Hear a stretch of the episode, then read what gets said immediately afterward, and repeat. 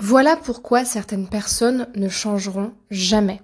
Bonjour à toutes et à tous, j'espère que vous allez bien. Je suis heureuse de vous retrouver aujourd'hui dans ce nouveau podcast de cette semaine pour vous expliquer les dynamiques de changement. Ce qui fait qu'une personne change et ne change pas, comprendre les intentions positives à changer et à ne pas changer, pour vous protéger, vous préserver de courir après des personnes qui finalement ne changeront jamais, préserver votre énergie, vous vous préservez aussi des relations de dépendance, des, de tous les jeux psychologiques dans lesquels on peut tomber quand on espère que quelqu'un va changer et que ce n'est pas toujours le cas, mais aussi vous permettre de comprendre pourquoi certaines personnes, euh, il n'est pas toujours écologique pour elles d'amener un changement dans leur vie. Donc pour les personnes qui ne me connaissent pas, je me présente, je m'appelle Chloé Mercart, je suis coach, maître praticienne en programmation neurolinguistique et en hypnose ericksonienne et je vous accompagne depuis 2019 à renforcer votre estime de vous-même, à atteindre vos objectifs pour transformer votre vie, écrire votre légende et créer la vie qui vous inspire vraiment. Et pour ça, ça passe par apprendre à s'aimer soi-même et par être en paix dans ses relations avec les autres. Si vous n'êtes pas encore abonné au podcast, je vous invite à le faire maintenant en cliquant sur le bouton vert ou transparent s'abonner en activant bien la cloche pour recevoir tous les podcasts le dimanche à 18h et pouvoir ne rien manquer. D'ailleurs, pour les femmes qui m'écoutent, qui sont célibataires et qui veulent trouver l'amour, sachez que j'ai créé une formation offerte pour vous qui euh, vous permet justement de d'avancer à l'aide d'outils issus du coaching vers cet objectif-là d'estime de soi et de relations plus saines. Je vous laisse avec l'enregistrement du podcast. La formation offerte est dans la description du podcast, c'est le deuxième lien qui est proposé. Et vous avez juste à remplir le formulaire pour pouvoir y accéder. Je vous laisse avec la suite du podcast. Je vous le disais en introduction de la vidéo, le sujet euh, du changement, c'est un sujet qui me parle énormément parce que c'est la base de mon métier. C'est ce qui me passionne. Moi, ce qui me passionne, c'est d'apporter, d'apprendre à, exceller dans des outils d'accompagnement et de pouvoir, à travers ces outils-là, redonner la force, le pouvoir, la puissance aux gens. Sauf que dans mon métier, j'accompagne beaucoup de monde et quand on accompagne beaucoup de monde, on, on rencontre différents types de profils. Et les profils qui, euh, qui ne changent pas, il y a quand même des choses communes. Les personnes qui ne changent pas, en fait, la plupart du temps, c'est que leur intention positive à ne pas changer est plus importante que leur intention positive à changer. Parce que le changement demande un coût. Le changement demande un investissement. Le changement est inconfortable. Les personnes que j'accompagne, c'est pas facile le travail qu'on fait. C'est pas difficile, mais ce n'est pas facile. Ça coule pas de source, c'est pas fluide, ça leur coûte quelque chose. Et là, dans cette vidéo, moi, je suis pas là pour faire un jugement moral. Il n'y a aucun jugement moral dans ce que je dis. Quand j'accompagne quelqu'un, que la personne change ou qu'elle ne change pas, je me dis pas que c'est une meilleure personne parce qu'elle réussit un exercice et qu'elle atteint son objectif. Et inversement, pour les personnes qui repartent avec une connaissance d'elle-même approfondie, même quand elle ne change pas. Ce que j'essaie de vous expliquer, c'est que quelqu'un qui ne change pas, et vous pouvez faire le parallèle avec les personnes que vous rencontrez, que ce soit dans votre entourage, dans votre travail ou même les hommes que vous rencontrez, ce sont des personnes pour qui l'intention à ne pas changer est plus forte que l'intention à changer. Qu'est-ce que ça veut dire? Ça veut dire que en psychologie sociale, déjà, on a fait un certain nombre d'études sur le changement, notamment au niveau de la santé, notamment au niveau de l'observance thérapeutique. Donc c'est le fait que le patient suive ses médicaments ou même sur le fait qu'il euh, aille voir un médecin ou un spécialiste quand on rencontre des symptômes on s'est rendu compte que pour la majorité des gens, peu importe leur classe sociale, même si dans la classe sociale il y a un pourcentage qui change en fonction de la population, les gens ne changent pas à moins d'être arrivés à terme en danger. La plupart des gens s'inquiètent au dernier moment, en fait, quand on n'a plus l'autre option de ne pas changer.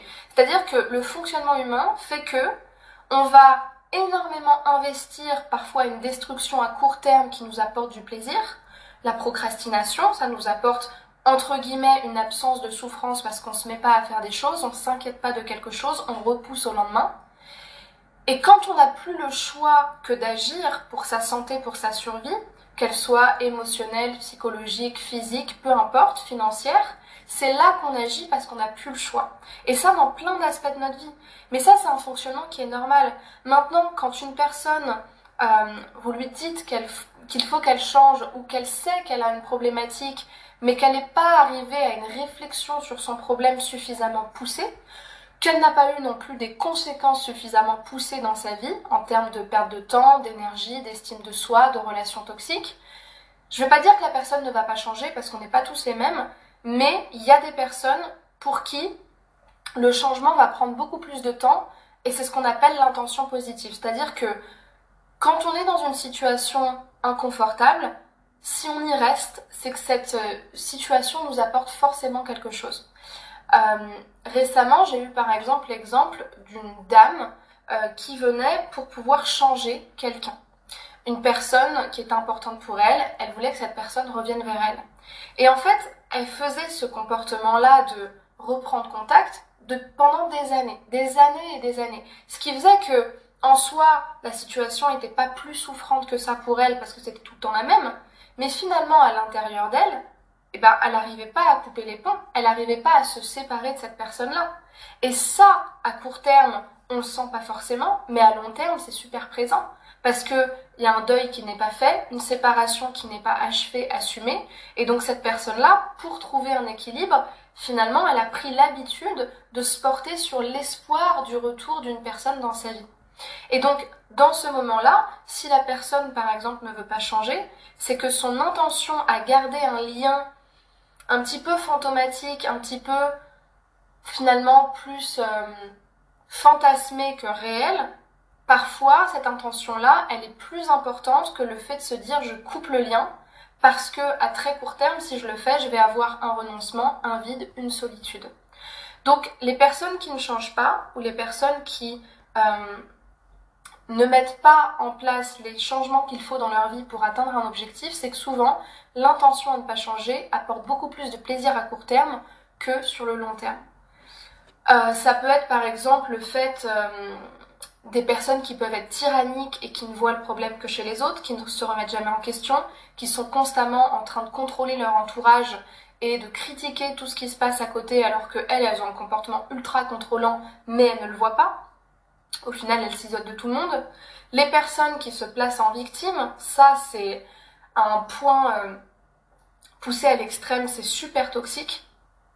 Des personnes par exemple manipulatrices qui vont euh, jouer les caliméros euh, comme des manipulateurs hein, et qui vont se placer constamment en victime en justifiant leur comportement et leur isolation par la faute des autres, alors qu'en fait c'est leur comportement qui implique ça, mais pour ne pas voir les choses, elles se mettent directement en victime.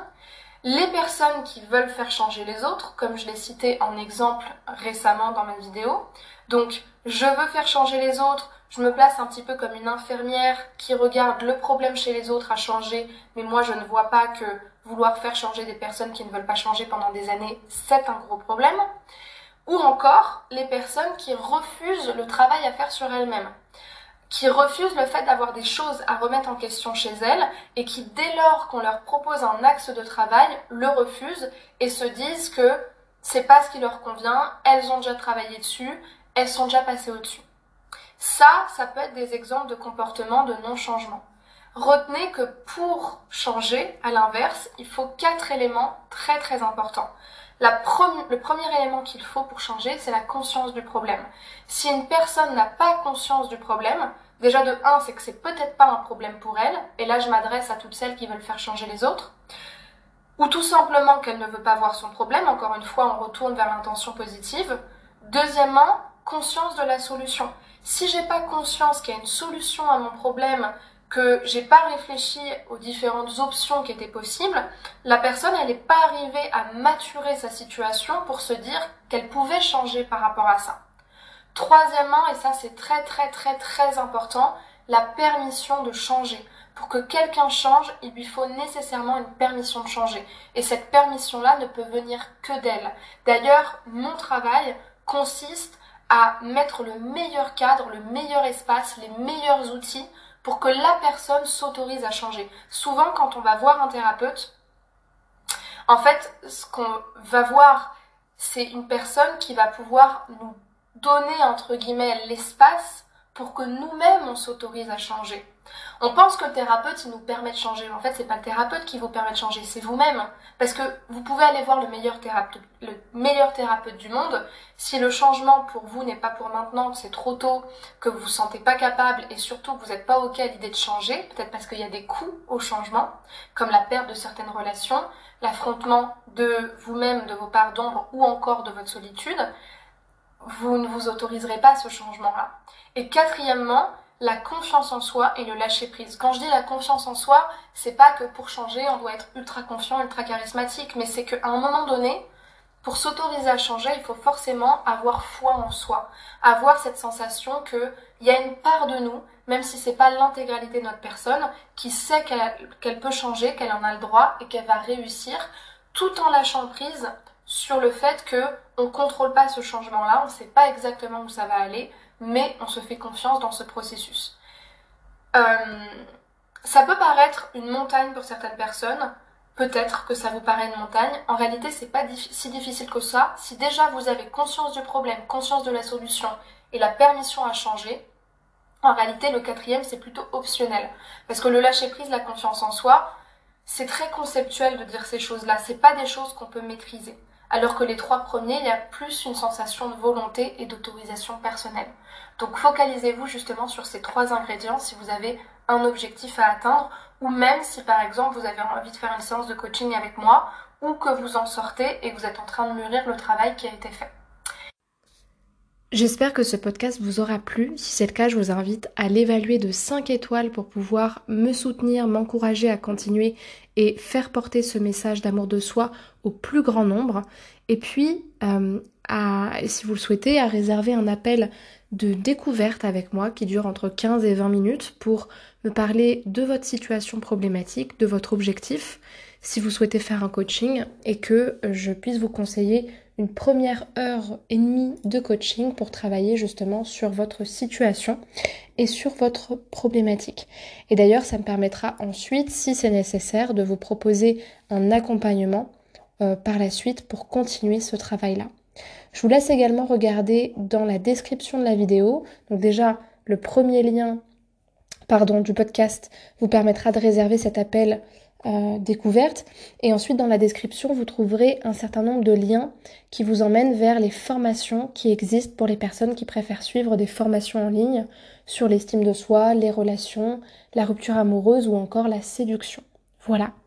Merci pour votre soutien. Rejoignez-moi sur Instagram où tout se passe, où je suis beaucoup plus présente, sur YouTube aussi. Vous avez tous les liens en description. Et à la semaine prochaine pour un prochain podcast.